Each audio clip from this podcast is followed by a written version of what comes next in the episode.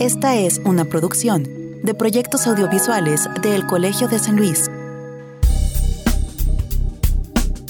Durante siglos los potosinos hemos necesitado de la Sierra de San Miguelito. Hoy la sierra necesita de nosotros. Esta sierra, ubicada al sur del valle donde se fundó la ciudad de San Luis Potosí, ha ofrecido servicios ecosistémicos a esta región a lo largo de la historia. Es la principal zona de captación de lluvias y escurrimientos del valle, además de reguladora de temperatura del mismo y proveedora de recursos para las comunidades y asentamientos que la rodean.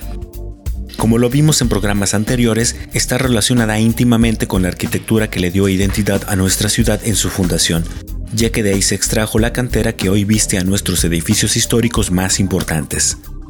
Lamentablemente, por su ubicación, ha sido también un territorio codiciado por desarrolladores inmobiliarios de alta plusvalía y blanco de proyectos de infraestructura vial que bajo el discurso del desarrollo han planteado al menos la destrucción y modificación de alguna de sus partes. Sin embargo, el valor ecosistémico que tiene para todos nosotros ha planteado la necesidad de protegerla a través de una serie de decretos y declaratorias. La primera, de carácter estatal y que se dio hace dos años, parece ser insuficiente en sus alcances. Hoy se plantea una declaratoria de protección federal que se encuentra cerrando una etapa de consulta con organismos e instituciones académicas para enriquecer esta misma. En este contexto, fue que el Colegio de San Luis emitió una serie de aportes desde la parte social a este estudio que se incluyeron en un documento de opinión técnica y que fue elaborado por un historiador, un antropólogo y una doctora en ciencias ambientales.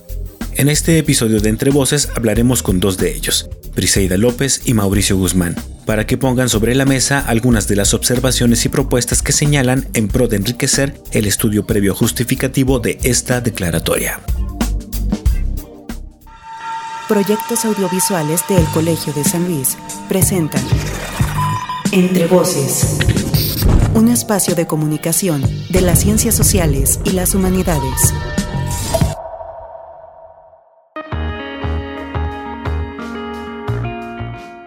Hola a todos, bienvenidos a un episodio más de Entre Voces, el espacio de comunicación de las ciencias sociales y las humanidades del Colegio de San Luis, Centro Público de Investigación en Ciencias Sociales y Humanidades de El CONACIT. Mi nombre es Israel Trejo, me da mucho gusto el que nos acompañe en un episodio más, donde hablaremos sobre la Sierra de San Miguelito. Le doy la bienvenida a quienes nos escuchan a través de Radio Universidad en San Luis Potosí y Matehuala, también a quienes nos escuchan en Zamora y otras regiones de, Michoacán a través de la radio del Colmich y evidentemente a quienes nos escuchan ya en las versiones podcasts de estas entrevistas. Como ya les dije, retomaremos el tema de la Sierra de San Miguelito. Hace algunas semanas estuvo con nosotros el doctor Armando Hernández Suberville para charlar sobre el valor histórico y patrimonial de este territorio importantísimo para eh, los potosinos. Él posteriormente, junto a otros dos investigadores, emitieron una opinión técnica sobre el estudio previo justificativo a la declaratoria que se está planeando hacer federal de área natural protegida sobre la Sierra de San Miguelito. Así es que para dar continuidad y un poco atendiendo a esta opinión técnica que se acaba de publicar hace unos días en la página del Colegio de San Luis, invitamos hoy a la doctora Briseida López Álvarez del programa de Agua y Sociedad del Colegio de San Luis y al doctor Mauricio Guzmán Chávez del programa de estudios antropológicos de El Colsan, quienes acompañan también al doctor Armando Suberville en este estudio. Así es que tendremos una charla con estos dos invitados para hablar de cuestiones eh, más técnicas y también culturales y sociales que rodean a esta declaratoria. Pero antes de ir con la charla, lo invito a que conozcamos un poco más de nuestros dos invitados en nuestra sección de semblanza.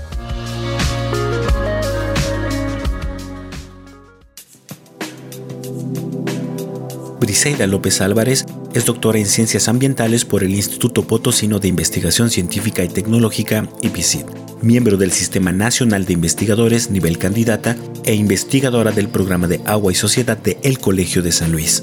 Sus líneas de investigación son territorio, sustentabilidad y medio ambiente, y sus actuales proyectos son el uso del agua subterránea en la transformación y apropiación del territorio en los valles de San Luis Potosí y Río Verde y vulnerabilidad socioambiental y sus efectos en la productividad agrícola en la zona media de San Luis Potosí. Es autora y coautora de un buen número de artículos y capítulos de libros en diversas publicaciones nacionales e internacionales.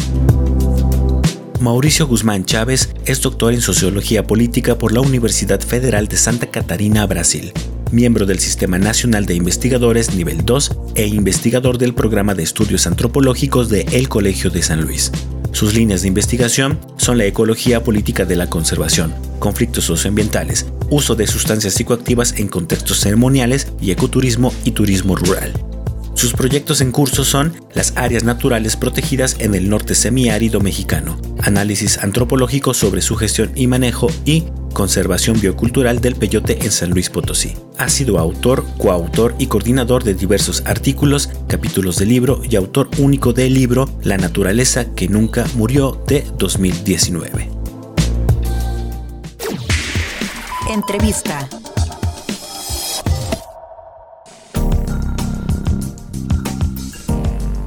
Están ya conmigo a través de manera remota, en línea, la doctora Briseida Álvarez del programa de agua y sociedad del Colegio de San Luis y el doctor Mauricio eh, Guzmán del programa de estudios antropológicos también de El Colsan, con quien vamos a tener esta eh, charla con respecto pues a esta opinión técnica que emitió como institución del Colegio de San Luis, pero en la cual eh, participaron ellos dos y que bueno, llega en un momento muy pertinente precisamente cuando el tema de la Sierra de San Miguelito está en la agenda pública aquí en San Luis Potosí y ahorita un poco eh, daremos un contexto de, por qué está pasando esto. Entonces, primero, Briseida, gracias por, por estar de nueva cuenta con nosotros aquí en Entre Voces, bienvenida. Muchas gracias por la invitación, Israel, un gusto estar una vez más aquí contigo.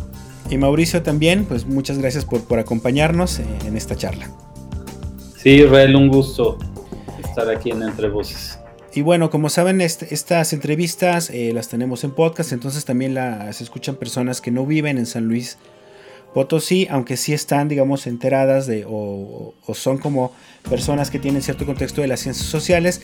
Creo que sería bueno eh, plantear un antecedente, no sé quién de ustedes dos quisiera explicarnos en términos generales sobre la Sierra de, de San Miguelito, por qué es importante para San Luis Potosí y precisamente por qué está ahora en, medio de una eh, discusión y podremos ir incluso hasta en medio de una eh, disputa a través de, varios intereses este, locales y yo diría que hasta nacionales. No sé quién, quién quiere responder.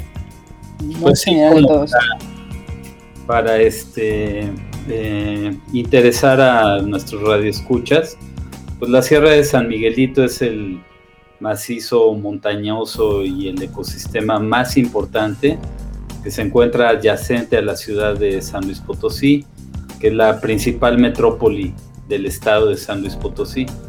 Entonces, eh, todos los temas, toda la discusión relativa a su estado de conservación, eh, pues es un tema fundamental porque nos hablaría o nos está diciendo acerca de eh, el horizonte ¿no? en el que se, plan se debe de planear los procesos de urbanización, de crecimiento de la zona industrial y de la zona habitable. Entonces, este, pues, sin lugar a dudas, la Sierra de San Miguelito, que ya vamos a mencionar sus dimensiones aproximadas, pues este, es algo que debe de entrar sin, que ya habíamos demorado muchísimo, digo, habíamos autoridades, académicos y todo de eh, hacerle el espacio adecuado para que entrara en la agenda pública. Pero ahora, para, para, aumentar tal vez un poco este contexto, ¿por qué se encuentra precisamente ahora en la, en la discusión, por así decirlo? ¿no? Ya tiene años, también esto hay que decirlo, eh, pero ¿cuáles son el tipo como de disputas eh, territoriales o qué cuestiones están en juego para que ahorita precisamente se esté pensando en una declaratoria de, de, área natural protegida federal y ahorita vamos un poco a dar el contexto de, de la otra declaratoria? Bueno, pues se trata de una, de un, nosotros no estamos, eh, nuestra conversación está en torno a un documento que se llama Estudio Previo Justificativo, este, eh, Área Natural Protegida Sierra de San Miguelito. Y, este, y esta, esta propuesta, este estudio justificativo, digamos que vendría a robustecer o ampliar la superficie previamente decretada en el 2018 eh, bajo, bajo un decreto estatal. En esta ocasión, en el 2018, se protegió un área de 12.603 eh, hectáreas y pues desde el momento que se decretó, eh, quienes estábamos dándole seguimiento a este tema, consideramos que era una porción ínfima, o sea que no cubría eh, ni siquiera la mitad del ecosistema que debe de protegerse. Entonces, este estudio previo justificativo está dando los argumentos y está ofreciendo las evidencias en términos de presencia de, organismos, de la vegetación, etcétera, que este, eh, darían la pauta para que el área se amplíe y realmente proteja todo el ecosistema en su integridad, ¿no? Desde un punto de vista biológico, desde un punto de vista hidrológico también, esto es algo que seguramente eh, Briseida mm, va a dejarnos mucho más claro, ¿no? Claro, y Briseida, eh, precisamente en qué contexto se da este inicio de, participación o esta opinión técnica donde ustedes eh, están actuando por parte del Colegio de San Luis. Tenemos el antecedente, como mencionaba Mauricio, que esta área tiene una declaratoria estatal. Ahorita se está buscando una declaratoria nacional o federal, digamos, de, área natural eh, protegida.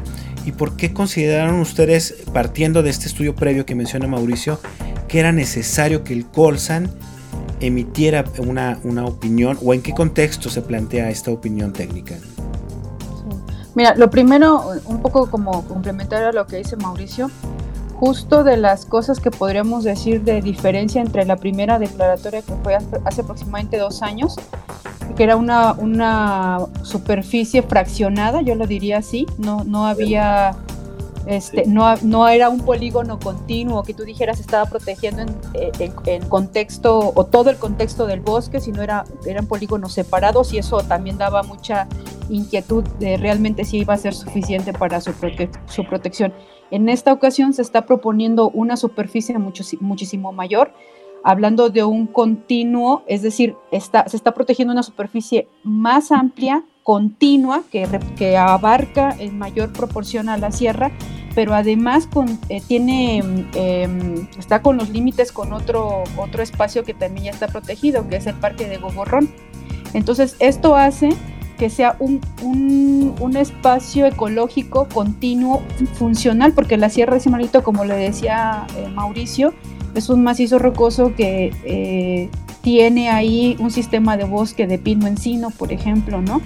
Eh, y, y a, a, partir de eso, pues todo un ecosistema que vive y depende de ese, de ese bosque entonces, el tener este corredor ecológico, por llamarlo de alguna manera, en continuo, o que tendría una protección continua, que estaría dando, digamos, eh, una superficie eh, que no, que no se va a, proteger una parte y otra no, o que va a estar eh, solamente tomándose acciones de conservación en una parte y otra no. Eso yo creo que es de, lo, de las cosas que hay que resaltar en esta nueva propuesta del estudio de técnico justificativo, que se está eh, ampliando un corredor importante en términos de conservación, insisto, desde lo que es el Parque Estatal eh, Gogorrón, no recuerdo, perdón, ahorita bien cuál es el, nombre, pero es Gogorrón y sería toda esta parte de eh, Sierra de San Miguelito, ¿no? Y, lo que preguntabas en específico, esto del contexto, bueno, em, el Colegio de San Luis tiene eh, importantes investigaciones de diferentes eh, temáticas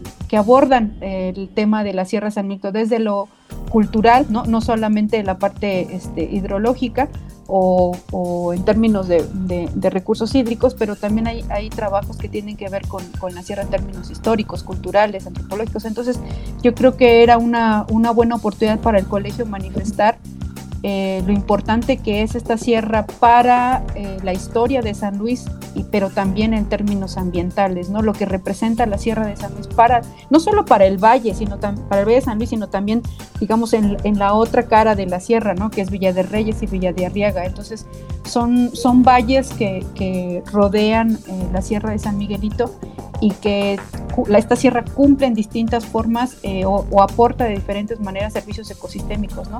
El agua, este regulador eh, de, temperatura, eh, alberga estos, eh, esta flora y fauna típica de estas de estos climas o de estos eh, sistemas ecológicos. Entonces, eh, por donde le veas es muy, muy importante su preservación y, insisto, el Colegio de San Luis tiene estudios eh, y que han evaluado la importancia de esta sierra desde diferentes perspectivas, ¿no? Y esta era una buena oportunidad para poner de manifiesto cómo, cómo se hizo en, la opinión que se dio por parte de la institución. Por aquí Mauricio Briseida comenta varias cosas donde evidentemente el Colsan tendría mucho campo de acción eh, no solo en lo hidrológico, eh, me imagino también en lo ecológico, en lo medioambiental, pero también están las partes culturales y todo esto. Me gustaría que fuéramos desglosando un poco el, estudio justificativo, porque así lo, hicieron ustedes para emitir esta opinión. Entonces, no sé, Mauricio, si tú quisieras iniciar con las generalidades precisamente de este estudio eh, justificativo en términos precisamente de cuánto se está proponiendo proteger y algunos aspectos por, por el estilo para después pasar a los puntos donde ustedes vieron algunas debilidades de este, de este documento. Sí, bueno, por principio de cuentas hay que reconocer que se trata de un estudio exhaustivo, ¿no? En donde eh, creemos que estuvo, se conformó un equipo de trabajo interdisciplinar y que aportan en ese estudio justificativo una gran riqueza cartográfica, este, acuden a los documentos históricos más importantes para señalar, digo porque este, la Sierra de San Miguelito está ligada eh, eh, indiscutiblemente a los procesos de colonización y de ocupación del valle de Tangamanga, el valle de San Luis. Entonces, este, este estudio previo justificativo realmente da un brinco da un salto y hace una aportación en términos de la comprensión de la importancia de este, de este ecosistema eh, en relación a los estudios de esta porción limitada y fragmentada a la cual ya se refirió Briseida, ¿no? Entonces, este, cumple, digamos, con la normativa indicada por, los, por las instituciones de conservación, por Semarnat, este, por la, Comisión Nacional de Áreas Naturales Protegidas. Entonces los diferentes apartados eh, están integrados con información y esta información sin lugar a dudas es, valiosa, ¿no? Y esto lo quiero resaltar porque este, nuestras observaciones no son eh, críticas al punto de que descarten la importancia del trabajo que hicieron, que hizo este equipo, ¿no? Es, importante reconocerlo. Eh, sin embargo, bueno, y hay todo un tema Israel que se puede abrir para conocer cómo se dieron los procesos, por qué este estudio previo justificativo, quien lo realiza son principalmente investigadores de la UNAM, ¿no? que vienen de, Morelia principalmente, ligados a, ahorita no, el Instituto de Geografía me parece de la UNAM, este, y no se le encargó, por ejemplo, a, investigadores del Instituto Potosino de Ciencia y Tecnología o, a investigadores de nuestro centro, ¿no? del Colegio de San Luis. Desde luego, pues se requiere integrar una visión interdisciplinaria.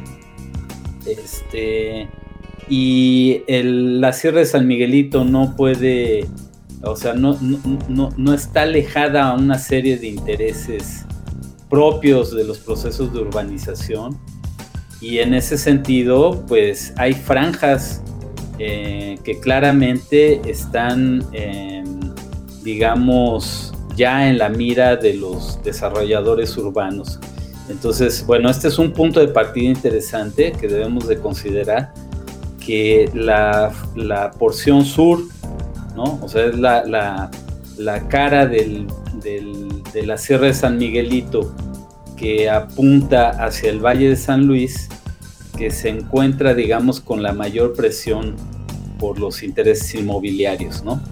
Y en ese sentido, eh, me parece, esto yo no lo tengo plenamente confirmado, que la Comisión Nacional de Áreas Naturales Protegidas decidió contratar a investigadores que no estuvieran propiamente involucrados en estos procesos de especulación financiera o atados a intereses locales, propiamente locales. Y esto se puede ver como un acierto, pero también como una limitación, en el sentido de que los investigadores que participaron en este estudio seguramente no dispusieron del tiempo suficiente para recorrer la sierra y sus diferentes rincones con la amplitud de tiempo que ameritaba el caso, ¿no? Entonces, podemos señalar a partir de eso, bueno, por un lado, que se trata de un estudio exhaustivo que cubre diferentes este, especialidades disciplinarias, ¿no? Desde la geografía, la hidrología, desde asuntos históricos y algunos, mm, vamos a decir, le da algunos matices antropológicos, eh, pero em, eh, también es notorio que hay algunos huecos en la información.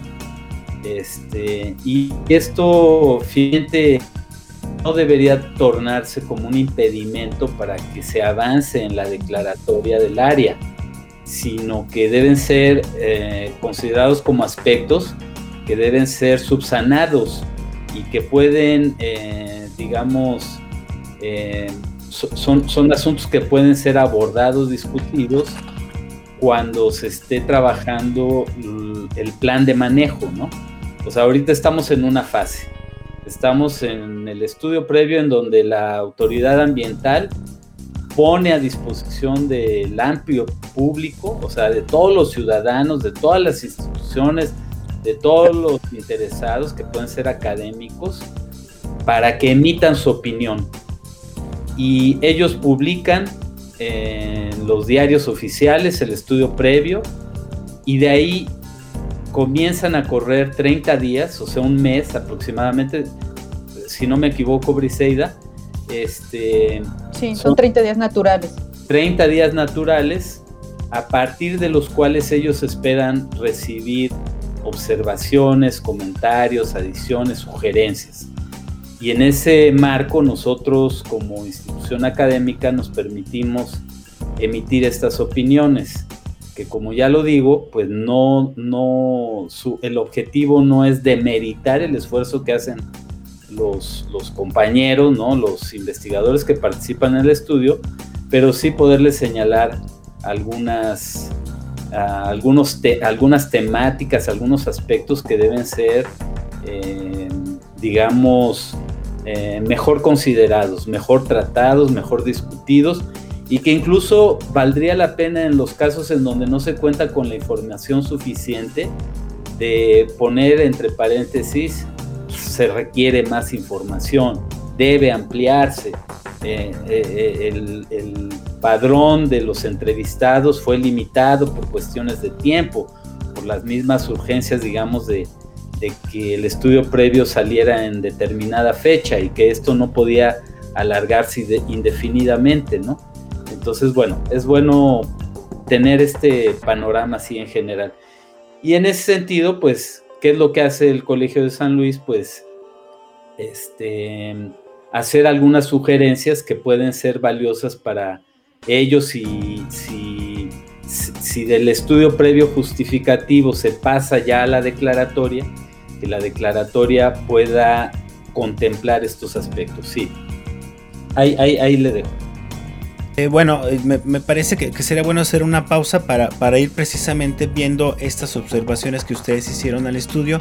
Sí me parecen un ánimo más como de enriquecer el documento generado por eh, en este estudio eh, previo justificativo eh, y para no cortar digamos este el flujo de la charla me, parece que podríamos hacerlo ahorita que regresemos ya de este primer corte que, tenemos que realizar ya saben que por cuestiones de tiempo la radio es implacable este pero bueno, hablaremos con más detalle de todo esto que nos acaba de, mencionar Mauricio apenas regresemos.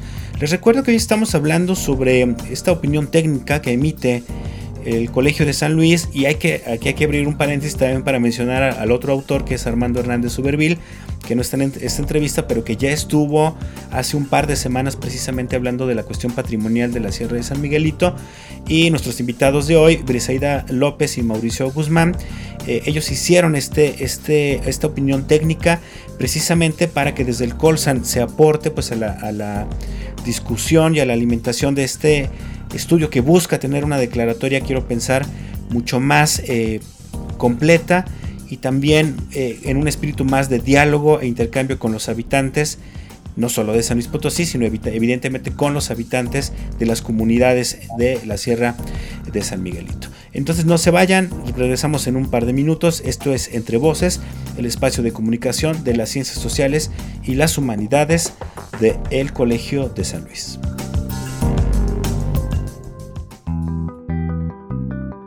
Metadata. Las declaratorias de áreas naturales protegidas en México están a cargo de la Secretaría de Medio Ambiente y Recursos Naturales y de la Comisión Nacional de Áreas Protegidas. La Comisión Nacional de Áreas Naturales Protegidas administra actualmente 182 áreas naturales de carácter federal que representan 90.838.11 hectáreas y apoya 360 áreas destinadas voluntariamente a la conservación con una superficie de 559.878.06 hectáreas. De la superficie total de áreas naturales protegidas, 21.379.398 hectáreas corresponden a superficie terrestre protegida, lo que representa el 10.88% de la superficie terrestre nacional. El área propuesta en el estudio previo justificativo de la declaratoria de la Sierra de San Miguelito cuenta con una superficie total de 109.638.39 hectáreas repartida entre los municipios de San Luis Potosí, Mezquitic de Carmona, Villa de Reyes y Villa de Arriaga.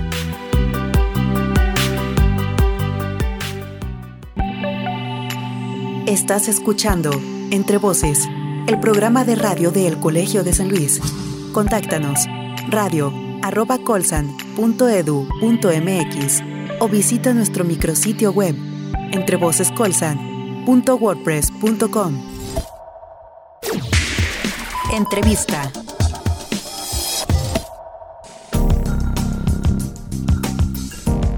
Ya estamos de regreso en Entre Voces, el espacio de comunicación de las ciencias sociales y las humanidades del Colegio de San Luis. Qué bueno que siguen con todos nosotros. Mi nombre es Israel Trejo, agradezco mucho a quienes nos escuchan los jueves en la tarde a través de Radio Universidad, también a quienes escuchan las retransmisiones que tenemos en la radio del Colmich los viernes en la mañana y evidentemente a todos los que ya nos escuchan en la versión podcast de estas entrevistas en nuestras dos plataformas en Spotify y en Mixcloud.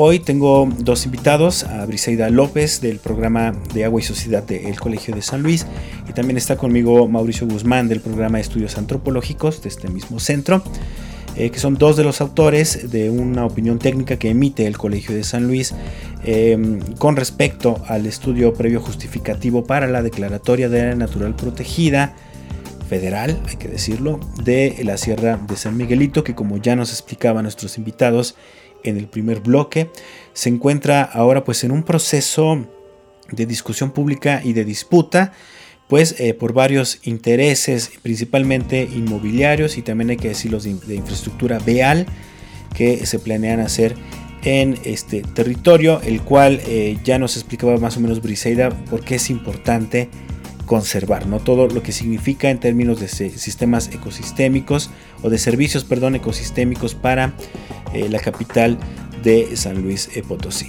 Pero este, bueno, Mauricio, eh, tú te quedaste un poco a la mitad de la respuesta en el bloque pasado. sí me gustaría que nos comentaras cuáles son los aspectos que toma en cuenta este estudio previo justificativo. Es decir, ya nos mencionaste pues lo geográfico, lo antropológico, lo histórico, pero ustedes en qué, en qué ramas, digamos, hicieron las observaciones.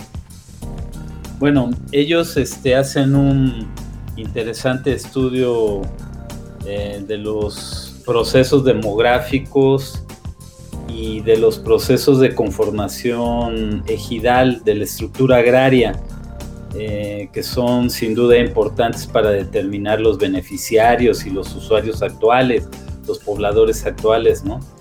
Este, y todo esto, como bien sabemos, sucede a partir de la reforma agraria este, son los momentos postrevolucionarios en donde todas estas áreas que pertenecían anteriormente a las haciendas este, pasan a manos de los campesinos. Eh, y es muy interesante desde la perspectiva de la historia ecológica ver eh, cuáles eran los usos, ¿no? Cuáles, eh, cómo se aprovecharon los recursos desde una perspectiva histórica. pues todas estas haciendas principalmente se dedicaban a las actividades agropecuarias. Armando Hernández hace un, un, señalamiento muy importante que ha pasado por alto este estudio, que se refiere, por ejemplo, a la explotación de las minas de cantera, y es justamente en estos sitios que están bien identificados por él, en donde se extrajo la mayor parte del material que ahora vemos este, en los monumentos públicos, sobre todo en el centro de la ciudad de San Luis Potosí. Entonces, bueno, esto un poco da la entrada para ver que la sierra tenía usos agropecuarios básicamente, ¿no? En esta idea de eh, recursos para la subsistencia de los grupos humanos, también fue utilizada eh, como minas de cantera y todavía algo que pasa completamente por alto el estudio son, digamos, las actividades para la elaboración este, de carbón vegetal, ¿no? Entonces, si estamos hablando de un área que vale la pena conservar, que son bosques de pinos y pino encino, ¿no? En esa asociación, y ellos em, dicen que en su estudio que se trata de una área relativamente poco perturbada o nada perturbada, de ahí concluyen ellos que hubo una poca o una eh, densidad poblacional muy baja históricamente y que la interacción de los grupos humanos con los ecosistemas de la sierra estuvo siempre muy limitada,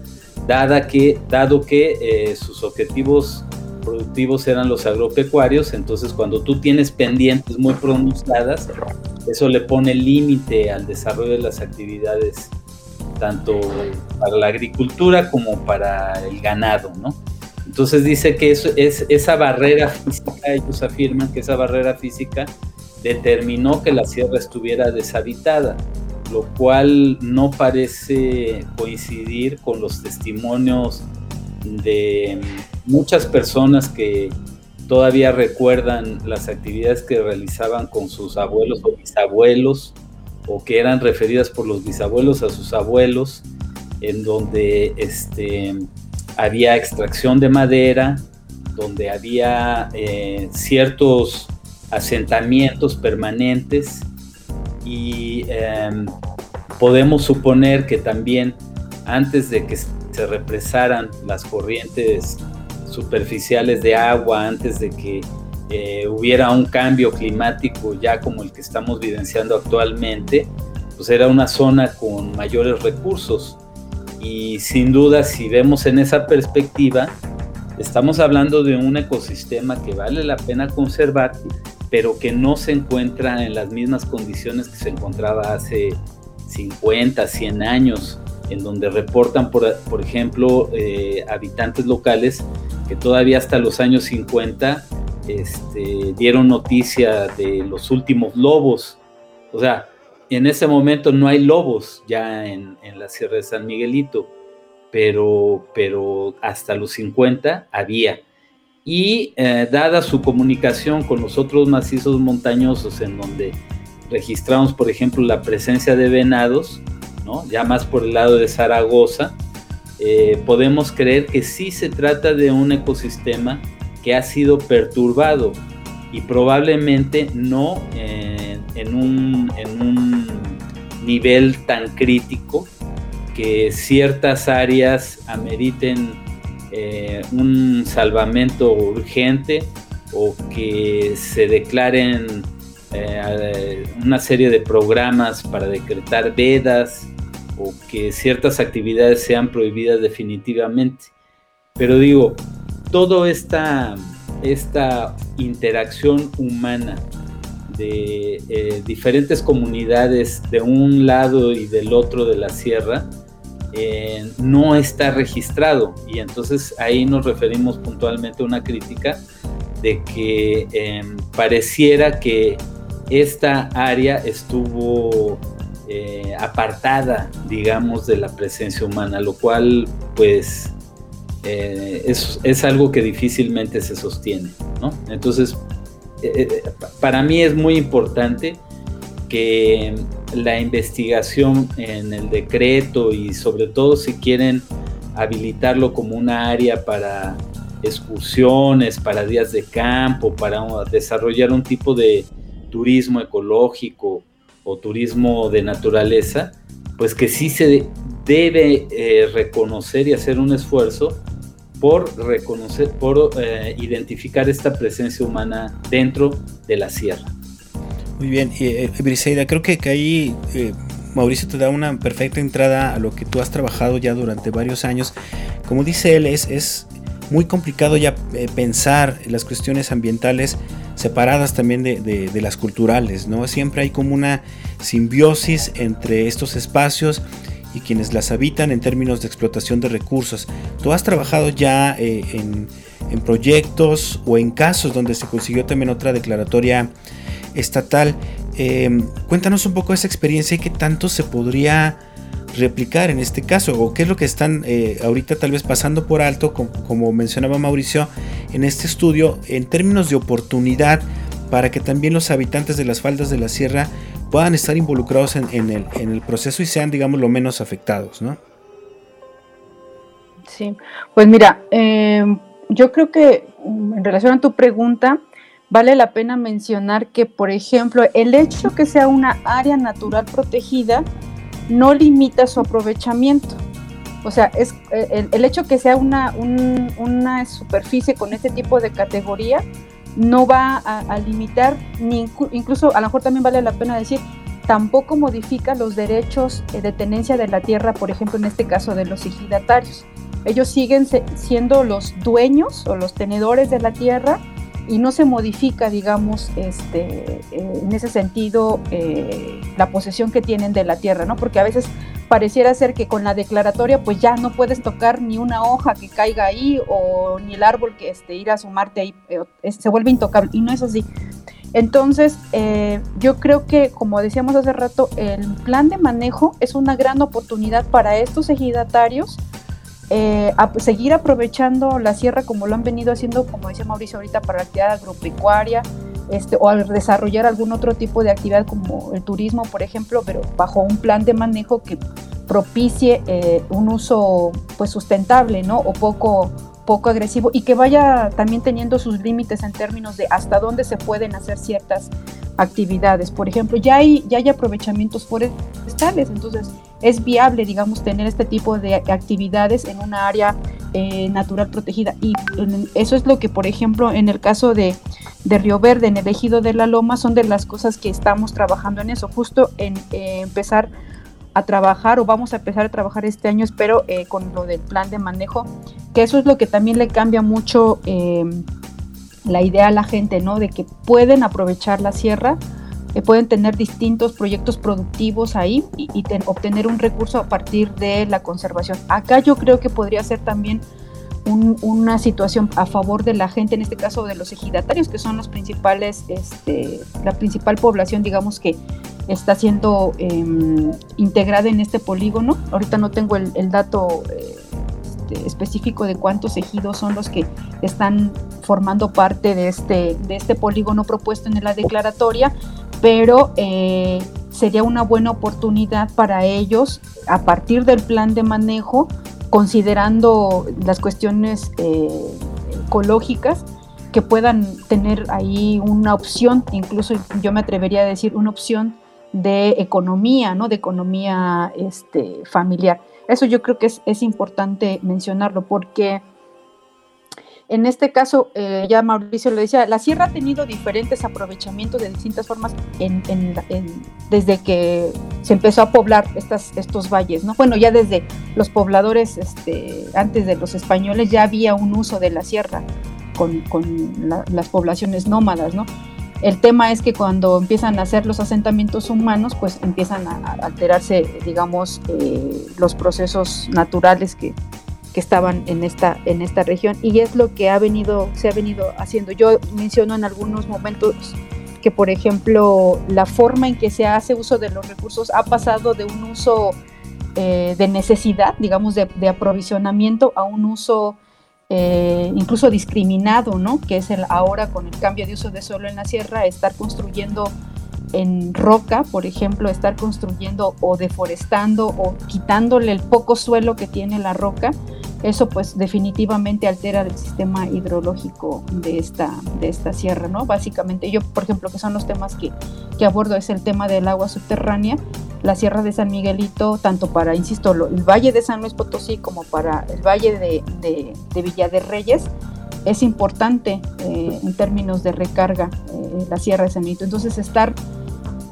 eh, urbanizando esta sierra o estar cambiando la cubierta vegetal natural por asfaltos, por techumbres, este, en caso de las áreas industriales, eh, impacta directamente eh, a la parte hidrológica, que además tiene repercusiones en la población. A veces pareciera ser que nosotros estamos eh, separados de la parte de la naturaleza, nosotros dependemos de ella, ¿no? Entonces, las alteraciones o los impactos, finalmente también nosotros los, los este, los vamos a tener, ¿no? las repercusiones. Lo vemos con la urbanización en la sierra, ahora cada vez los escurrimientos son mayores, las inundaciones en, la ciudad son cada vez más fuertes, ¿no? Pero es por, justamente no le estamos dando oportunidad a que el agua, a la poca agua de por sí que precipita en este valle, de infiltrarse y recargar, ahora pues escurre por las calles y de todas maneras se pierde en las calles, se ensucia y si es mucha la precipitación, por ejemplo, pues va a salir hasta por allá por la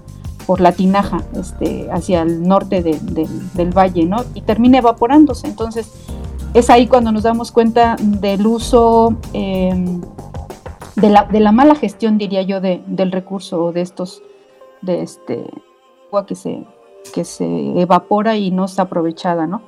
Pero, insisto, por una situación de, un, de, un, de una mala gestión o de una mala planeación, en este caso de la, de la urbanización. Eh, son, muchas, son muchas cosas que se podrían decir de, de cómo se ha usado la, la, sierra a lo largo, de pero insisto, en este último en este último periodo, en estos últimos años, se ha notado mucho cómo esa transformación de la sierra ha perjudicado fuertemente eh, al Valle de San Luis principalmente, aunque, insisto, también hacia Villa de Reyes cumple funciones muy importantes en términos ecosistémicos. ¿no? Eh, toda la sierra nos da aire, nos da agua, nos da este, regulado eh, la temperatura. Yo decía hace rato, se, se convierte en un gran corredor ecosistémico funcional, quiere decir que está, está dando mucho a, la población que rodea la, sierra. Me parece que esto que mencionas, principalmente lo de las inundaciones, es algo que sí podemos ver de manera muy evidente en estos últimos años y que sí creo que, debe haber una correlación ahí entre eh, los planes de desarrollo urbano y este, este tipo de defectos más todos los que nos mencionas que tal vez en un plan más inmediato no son tan visibles pero que definitivamente el riesgo ahí está. Nos quedan unos minutos todavía pero yo no me quisiera ir sin, que habláramos un poco en plan de futuro. Eh, ya ahí quisiera sí comenzar contigo Vircede en que nos dijeras eh, se consigue la declaratoria digamos nacional en los términos y con este estudio aumentado Después, ¿qué pasa con estas declaratorias? Eh, ha habido como casos exitosos, digamos, en, otras áreas donde eh, podamos hablar de que vale la pena el esfuerzo y que realmente se regenera, se conservan y además involucran este, este aspecto social? Sí, yo creo que hay muchas experiencias en México de, casos exitosos, de que una vez que se hacen las declaratorias, eh, la conservación es evidente, o sea, hay recuperación de fauna y flora, este, eh, digamos, podríamos evaluarlo de, diferentes, de diferente manera, pero yo creo que un aspecto clave entre el éxito y inéxito justamente es el plan de manejo. Hay muchas áreas naturales protegidas que tienen muchísimos años de sus declaratorias, pero por ejemplo no tienen un plan de manejo. Eso da la posibilidad a que, aunque está la declaratoria, aunque están digamos, sujetos a una este, normatividad federal o de tipo federal, pero al no haber un, plan de manejo, pues se queda ahí a la deriva para muchas situaciones, ¿no? Entonces, ese es una, ese es una buena, eso es un buen instrumento, el plan de manejo, lo que, que, permitiría justamente yo lo que decía hace rato, decir qué se puede hacer, qué no se puede hacer, limitar muy bien aquellas actividades que pudieran ser demasiado eh, perturbadoras estos ecosistemas, pero además pueden plantearse eh, también programas de, recuperación si hubiera en algún momento daños ahí este, importantes, ¿no? Entonces, eso es, eso es un tema muy, muy importante que se esperaría que de darse la declaratoria pues no pasaran mucho tiempo para que eh, se diera prácticamente a la par el plan, el plan de manejo que creo que es lo que podría, eh, por ejemplo, yo, yo no es que esté en contra de, la urbanización o de que la ciudad crezca, mejore, eh, yo digo que son las formas, como tú decías ahorita, los planes de desarrollo, pero limitar, por ejemplo, este tipo de, de acciones que ha venido en, detrimento de, la sierra. Entonces, yo creo que, insisto, la, diferencia entre éxito y no éxito tiene mucho que ver con el plan de manejo que se tenga para, para la sierra de San Miguelito. Muy bien, Mauricio, ya para concluir también la misma pregunta en estos términos del futuro y el posible eh, futuro perdón, de, la Sierra de San Miguelito. Sabemos que la Comisión de Áreas Naturales no es una prioridad para el, gobierno. En fin, ¿cómo ves tú eh, todo este, este asunto de la declaratoria y, en particular lo, que viene para esta, esta zona? Pues mira, este, considerando que la intervención del gobierno federal supone una ampliación del área y la preservación de la integridad de todo un ecosistema que es vital para la circulación de los aires, para la captación de agua de lluvia. Y aquí solamente enfatizo exactamente la, la, la, cara, digamos, que da al Valle de San Luis, que sería la cara al municipio de San Luis Potosí, y que es la que está más asediada por los intereses inmobiliarios, es justo una de las zonas más críticas. Y aquí lo que acaba de decir eh, Briseida es que esa parte debe ser intocada. Este, tenemos noticia de un reciente amparo que promovió el ejido San Juan de Guadalupe, justamente porque ellos no se interesan o ven, em, digamos, este, afectados sus intereses con la declaratoria. Sin embargo, en, otras, en otros ejidos al interior de la sierra, eh, los ejidos no solamente están interesados en que se proteja, sino que quieren que se amplíe eh, la superficie. Entonces, esto para ilustrar las diferentes percepciones que trae la conservación. Ahora, en una perspectiva futura, eh, yo siempre veo el riesgo en las declaratorias de áreas naturales protegidas, y esta no sería la excepción, de que el decreto sea un decreto de papel y que no logre, ¿no? Inclusive teniendo un plan de manejo, no logre articular a los diferentes actores que definitivamente tienen derecho y tienen, digamos, todo el conocimiento para participar en los programas de conservación y protección. Si esto se logra, nosotros podemos tener una este, área, le llaman así, esa sería la nomenclatura, área de protección de flora y fauna Sierra de San Miguelito, ejemplar, ¿no? Ejemplar porque este, estaríamos eh, ampliando, ¿no? O asegurando el horizonte de sustentabilidad y de crecimiento de la ciudad de San Luis Potosí, que por otro lado tendría que continuar, o sea, los, los interesados, continuar con los estudios de urbanización para quizá guiar ese crecimiento hacia otras áreas del valle, ¿no? Y no exactamente en los lugares en donde está identificado por los estudios hidrogeológicos, que son los principales eh, captadores y este, eh, áreas de recarga de los mantos acuíferos, ¿no? Estamos hablando de San Juan y San Juan de Guadalupe, ejido y comunidad, ¿no? En donde vemos la sierra de rocas eh, desnudas, sin vegetación y que pensamos que tienen poco valor, en realidad son zonas estratégicas de recarga. Entonces, eh, me parece bien los planteamientos finales que hacen en el estudio previo justificativo para decir que esta zona debe de recibir los recursos necesarios para incentivar y para realmente incorporar a los pocos pobladores, porque efectivamente, pues mucha población ha migrado, se dedica está empleada en la industria, ¿no? Como obreros, pero en el momento que nosotros abramos oportunidades, digo, nosotros como las instituciones, los centros académicos, proyectos de investigación que incorporen ese saber, ¿no? Acumulado por generaciones para la restauración, para la conservación de los ecosistemas, yo creo que vamos a tener Sierra de San Miguelito para muchos años más, ¿no? Y esto será fundamental para tener una ciudad, mm, digamos, relativamente equilibrada en términos ambientales. Y pues nada, se nos terminó el tiempo, lamentablemente, pero sí les quiero agradecer estos minutos para, venir a hablar sobre, sobre esta opinión que, sin duda de ahora en adelante yo creo que va a empezar a ser eh, socializada y se va a empezar a hablar de ella y, a mí me fascina que el tema de la Sierra de San Miguelito esté en la agenda eh, porque también es algo donde nos debemos involucrar eh, los ciudadanos. Es que muchas gracias Mauricio por, por, por estos minutos de charla. Gracias Israel, seguro quedaron muchísimas cosas más para comentar ya será en otra oportunidad. Exactamente, pero sí, ya como decía en el primer bloque, el tiempo en la radio este, no perdona. Y bueno, Brisaida, también muchas gracias por abrirnos un espacio para esta entrevista. Muchas gracias Israel, un gusto como siempre eh, estar en este espacio. Perfecto. Y bueno, a mí no me resta más que ir despidiendo este programa. Eh, recordarles que tenemos una cita el próximo jueves o el próximo viernes.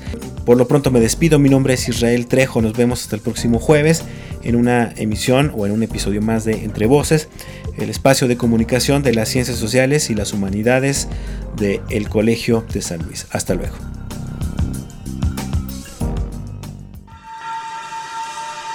Esto fue entre Voces. Espacio de comunicación de las ciencias sociales y las humanidades. Producción. Proyectos audiovisuales del Colegio de San Luis. Conducción y contenidos. Israel Trejo Muñiz. Realización. Lucero Negrete Espino.